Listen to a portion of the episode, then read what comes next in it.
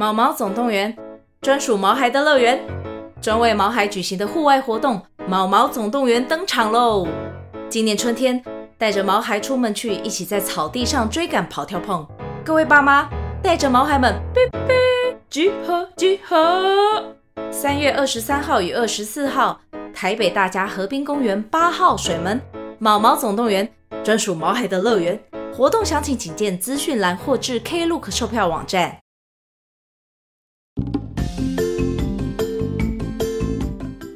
好，我是小麦，我是曹阿贵，欢迎大家收听《三国那些人》第二季决战官渡篇第十二集。嗯哼，今天这一集啊，我们过五关斩六将的主角关二爷终于要飒爽登场了。对呀、啊，上一集虽然说是过五关斩六将啊，但是二爷都没有戏份呢。啊，因为过五关斩六将就是为了要去找刘备啊。上一集哈，就是为了让大家知道刘备和张飞遇到什么事了嘛。嗯，对哦，上一集呀、啊，停在一个很紧张的地方哎。嗯，张飞一个人要打那么多人，真的没有问题吗？这样不知道刘备有没有成功逃走呢？哎，这个嘛，当然就是要继续听下去才会知道嘛。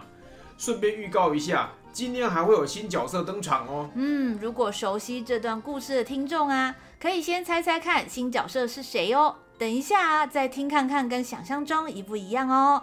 如果想听更多三国那些人的故事，请记得追踪我们，也欢迎到 Instagram 和 FB 搜寻三国那些人，留言跟我们互动哦。如果你喜欢我们的故事，请帮我们分享给你身边的朋友，你的小小鼓励就是我们最大的动力哦。那么，故事准备开始喽。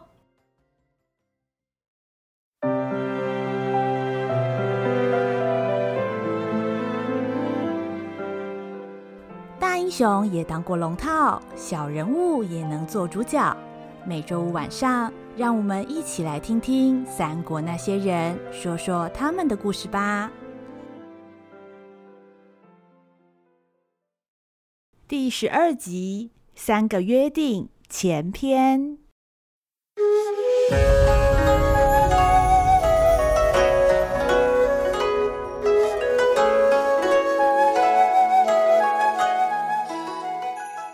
刘备在徐州发动犄角阵势，抵抗曹操的二十万大军。原本难以突破的防线，在陈登的倒戈之下迅速崩坏。刘备和张飞在彭城外陷入苦战，险象环生。而与此同时，在彭城附近的下邳，负责镇守后方的关羽正在巡视城防。为了安全起见，刘备在开战之前，就将紧急预备的粮草辎重以及两位眷属甘夫人和糜夫人都送到了下邳城。身负重任的关羽不敢大意，亲自监督城中大小事。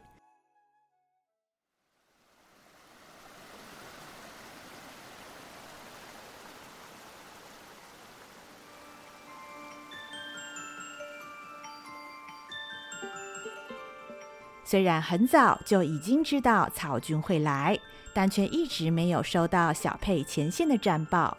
关羽感觉有些不对，孤身一人走上城楼，望向远方。然而，由于夜色昏暗，除了听见泗水和沂水奔流的声音之外，什么动静都没有。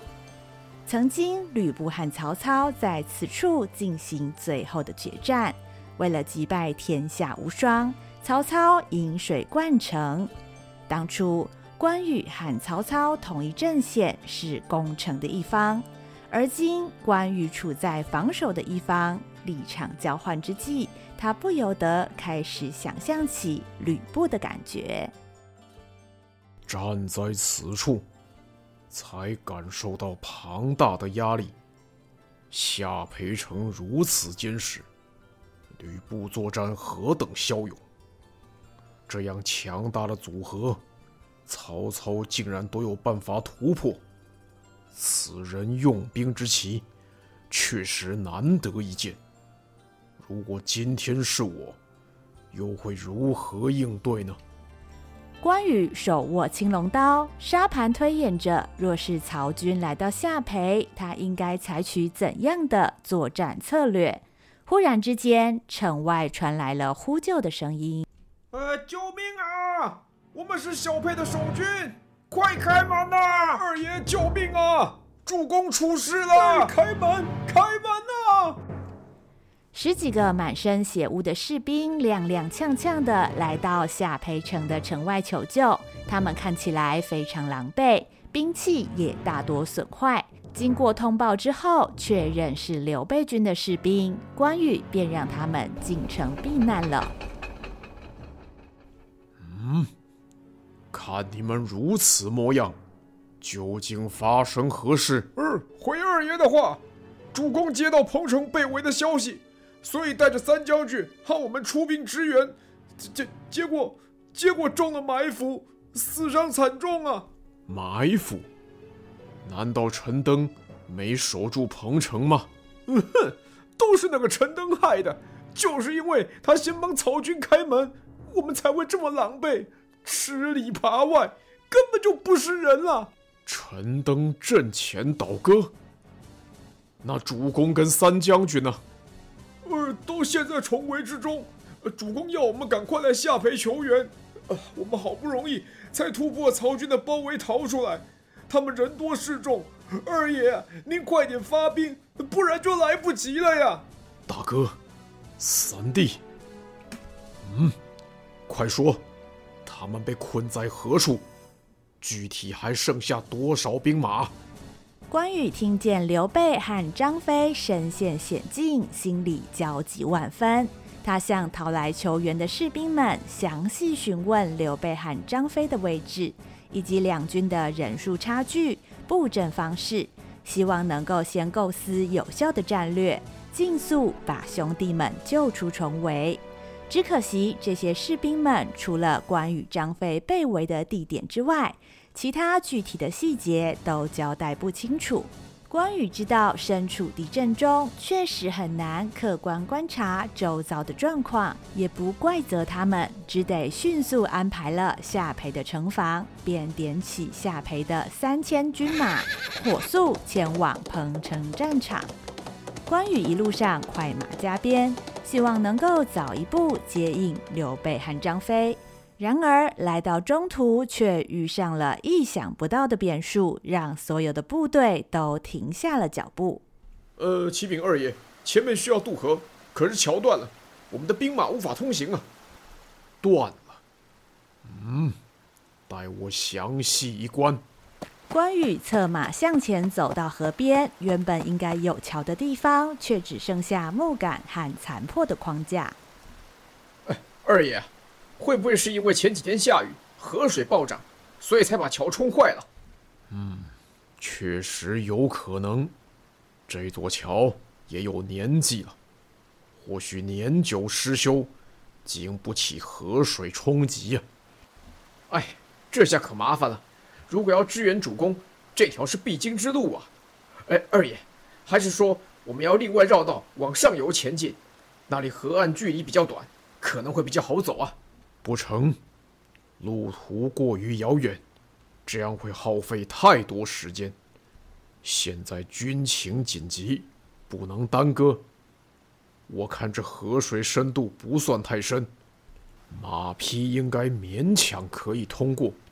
传令下去，全军随我渡河。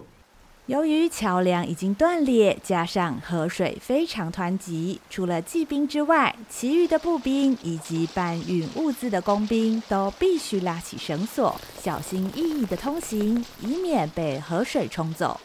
不走陆路而改走水路，确实有一定程度的风险。如果是平时，关羽绝对不会选择这样的做法。然而想到刘备和张飞都还在苦战之中。为了跟时间赛跑，关羽只能退而求其次。就这样，夏培的三千军士在关羽的指挥之下，慢慢开始渡河。不料，才渡到一半，就听见杀声四起。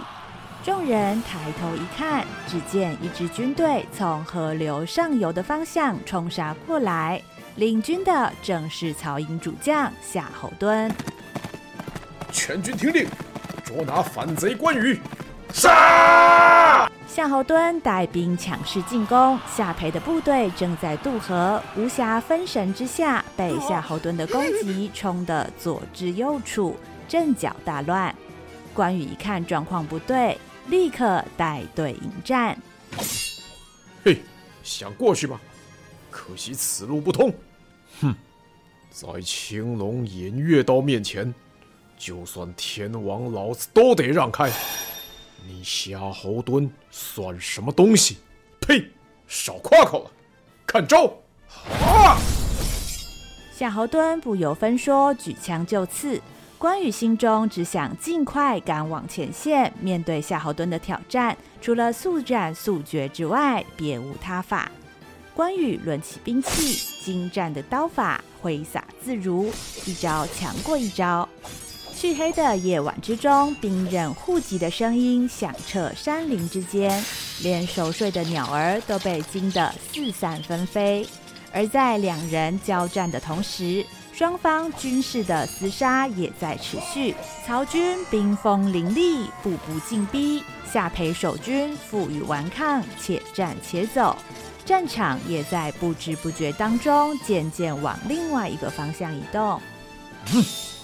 泰山压顶，几番鏖战之下，关羽终究技高一筹。夏侯惇被青龙偃月刀逼得节节败退，夏培的守军士气大振，奋起反攻，逐渐取回了优势。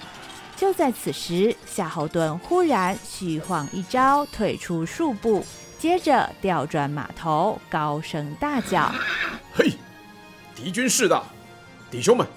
暂且撤退。在夏侯惇的命令之下，所有曹军将士立刻停止攻杀，转身便往反方向撤退。关羽看见夏侯惇已经败走，不再恋战，喝令手下士兵不可追击。汉曹军的一番交战耗掉了不少时间。此时已经接近清晨，天空渐渐泛出鱼肚白。光线也开始清楚起来。正当士兵们重整队伍的时候，关羽这才发现，刚刚和夏侯惇的战斗，队伍已经不知不觉被引到较为偏僻的地方。不妙！刚刚夜里视线不清，加上心烦意乱，竟然被引到这里。若是曹军在此地设下埋伏，恐怕……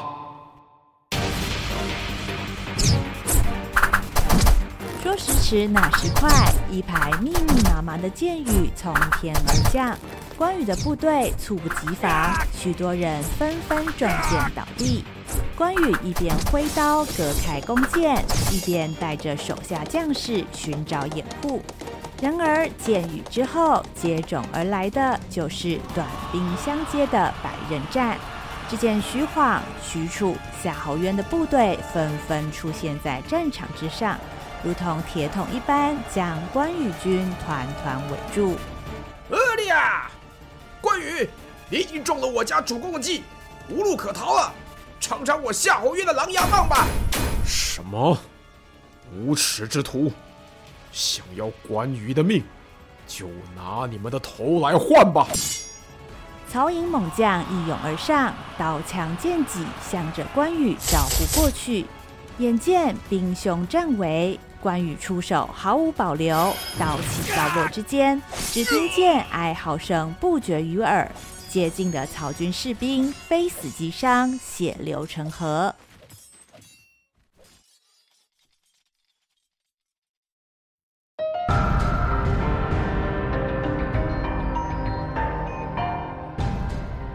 正当关羽在城外战得难分难解时，夏培城内也弥漫着人心惶惶的气氛。小沛城失守，刘备和张飞身陷重围，生死不明的消息火速传开，满城军民无不人人自危，担心当年曹军围攻夏培的惨剧又要重演。因此，虽然时间已是深夜，仍然有不少人夜不成眠。和城里所有忐忑不安的人一样，在城南的一座宅邸当中，随着关羽暂时移动到下邳的甘夫人和糜夫人，身为刘备的妻子，听说夫君下落不明，心中当然更是忧心如焚。姐姐，你还是去歇一会儿吧，再不睡啊，天都快亮了啦。我怎么睡得着啊？夫君和三叔都生死未卜，二叔带兵去救。也不知道来不来得及，我，我实在放心不下呀。我知道，我知道，我又何尝不担心呢？但是我们在这里穷紧张，也帮不上他们的忙啊。万一有什么消息，小郑和小王都守在外面，马上就会告诉我们的。就歇一会儿，也不打紧嘛。唉，当年夫君把徐州托给三叔，结果一眨眼就被吕布给打跑了。把咱们留在城里担惊受怕，费了好大一番功夫才夫妻团聚。现在的情况跟那时简直一模一样，叫我怎么不担心呢？三叔啊，当年确实干得不对，不过这次下邳是二叔当家，他一定交代妥当了。姐姐别担心，二叔英勇过人，绝对啊会把夫君和三叔都平安救回来的。你二叔固然可靠。但是曹军势大，我听小郑说，连陈登都投了曹操。如果彭城和小沛都失守了，就算二叔再神勇，只怕双拳难敌四手。唉，当初夫君说要反曹操，我就担心会有这一天，没想到来的这么快啊！姐姐不要这么悲观嘛，夫君他啊是为了汉室，为了天下百姓而战。老天呐，一定会站在他这边，我们也要相信他才对嘛。你呀，还年轻，还有力气抱着这么多希望。有时候啊，抱着希望才是最辛苦的。不过，你说的也没错，就算再怎么辛苦，夫君他是为了做正确的事情，我们还是要相信他才对呀。对啊，姐姐，你终于想通了。好了好了，那这样姐姐可以去睡一会儿了吧？我啊，去和小镇探探消息，有什么动静啊，一定会来跟姐姐说。你就赶快去睡吧。嗯，那我去躺一会儿，你也要找时间休息一下呀。姐姐别担心我，徐州可是我的老家嘛，有我在呀，担保不会有问题的啦。等等，外面发生什么事？怎么越来越吵啊？夫人，夫人，不好了！怎么了？看你急成这样！哎，城城门不知道怎么搞的，居然被打开了！有一堆曹军呢、啊，就这么突然冒出来，现在呀，已经攻进城里来了。两位夫人，快跟我走啊！什么？怎么可能？哎呀，夫人别再问了，没有时间了，走了，快走啊！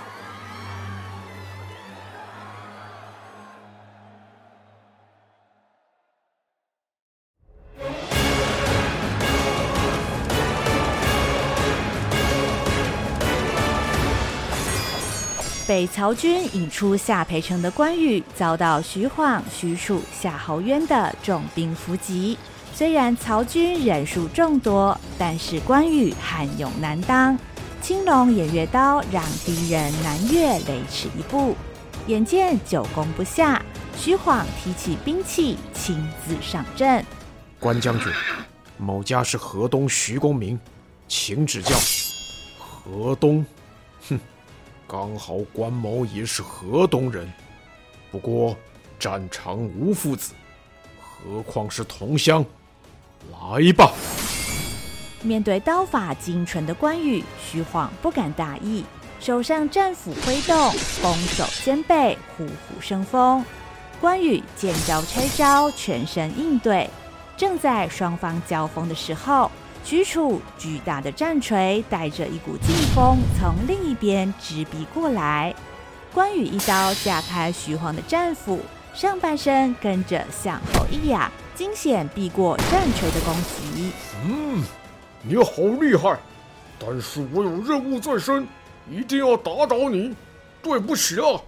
哼，各为其主，何必道歉？许褚加入战圈，和徐晃两面夹攻。每次格挡，许褚凶猛一锤，关羽都觉得虎口发麻。才刚全力逼退许褚，徐晃的战斧又见缝插针。关羽身形难以维持，无法立刻回击，只能尽量闪避。敌军结合力量和技巧的联袂出击，让关羽倍感压力。呼吸越来越急促，身上的衣服也被汗水浸湿了一大片。敏锐的徐晃察觉关羽的窘境，立刻加紧进攻，战斧一步一步越来越近。关羽见此情状，一个回身调转马头，拖着青龙偃月刀就往后撤退。哎，可恶啊！关羽，你别想逃！啊！一旁的夏侯渊见到关羽撤退，生怕关羽逃跑，二话不说就拍马追了上去。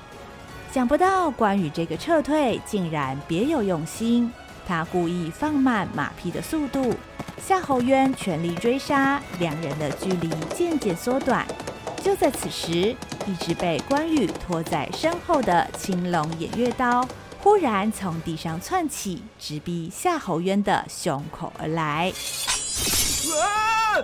千钧一发之际，徐晃及时赶到，战斧横向劈了过去，恰好帮夏侯渊解了围。然而，在这短短的空档里面，关羽已经杀出一条血路，带着夏培守军退出战圈，撤往别处去了。妙才将军，你又冲过头了，在下报告主公。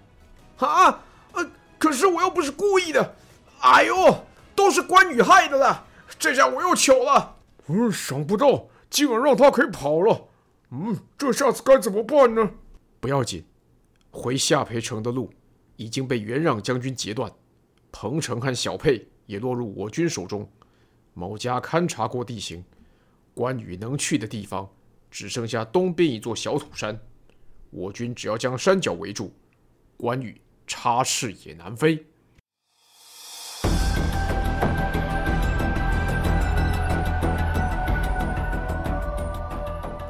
出徐晃所料，关羽虽然带兵撤退，但是一路上曹军紧追不舍，犹如复古之躯，挥之不去。无论走到哪里，都难以摆脱曹军的追杀。关羽军从白天又战到黑夜，人困马乏之下，只能暂时撤往东边的小土山上避难。然而，这一切正中敌人下怀。曹军把山脚守得密不透风，关羽几次派兵打算突围，但却都被曹军的乱箭击退，既不能前往彭城支援，又回不了下邳，就连一向沉稳冷静的关羽都不禁慌了手脚。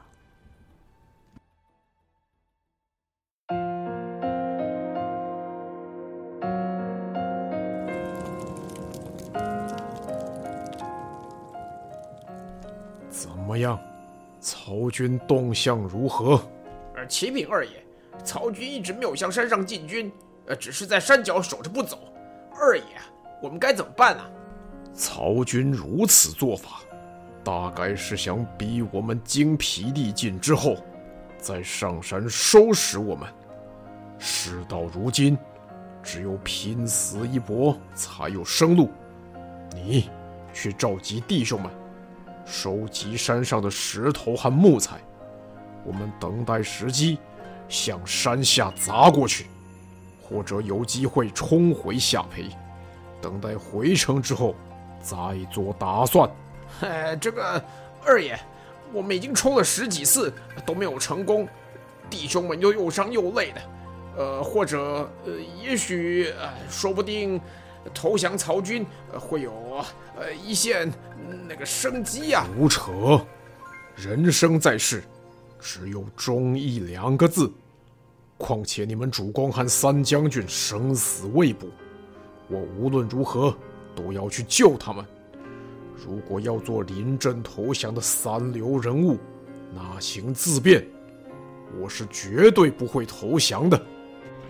情势已经到了山穷水尽的地步，然而，关羽并没有放弃要去救刘备和张飞的意思。当年三人在桃园结为异姓兄弟，早就立下同生共死的誓言。关羽打算再尝试冲锋，回到下邳重整旗鼓，把刘备和张飞救回来。若是兄弟已经遭遇不测，他也准备好和他们共赴黄泉。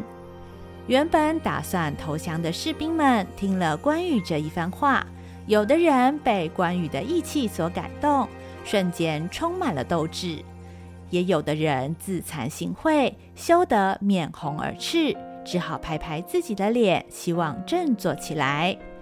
就在这个当口，山路上忽然听见了哒哒的马蹄声，一个人影骑着马，晃晃悠悠的向山顶走了上来。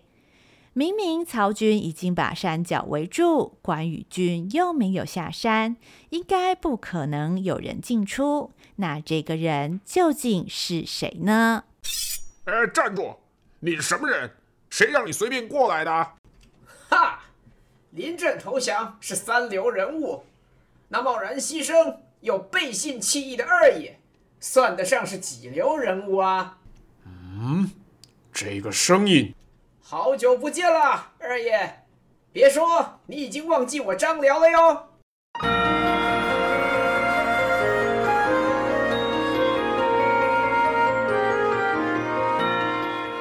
张辽单枪匹马闯进关羽的营地，究竟有什么目的？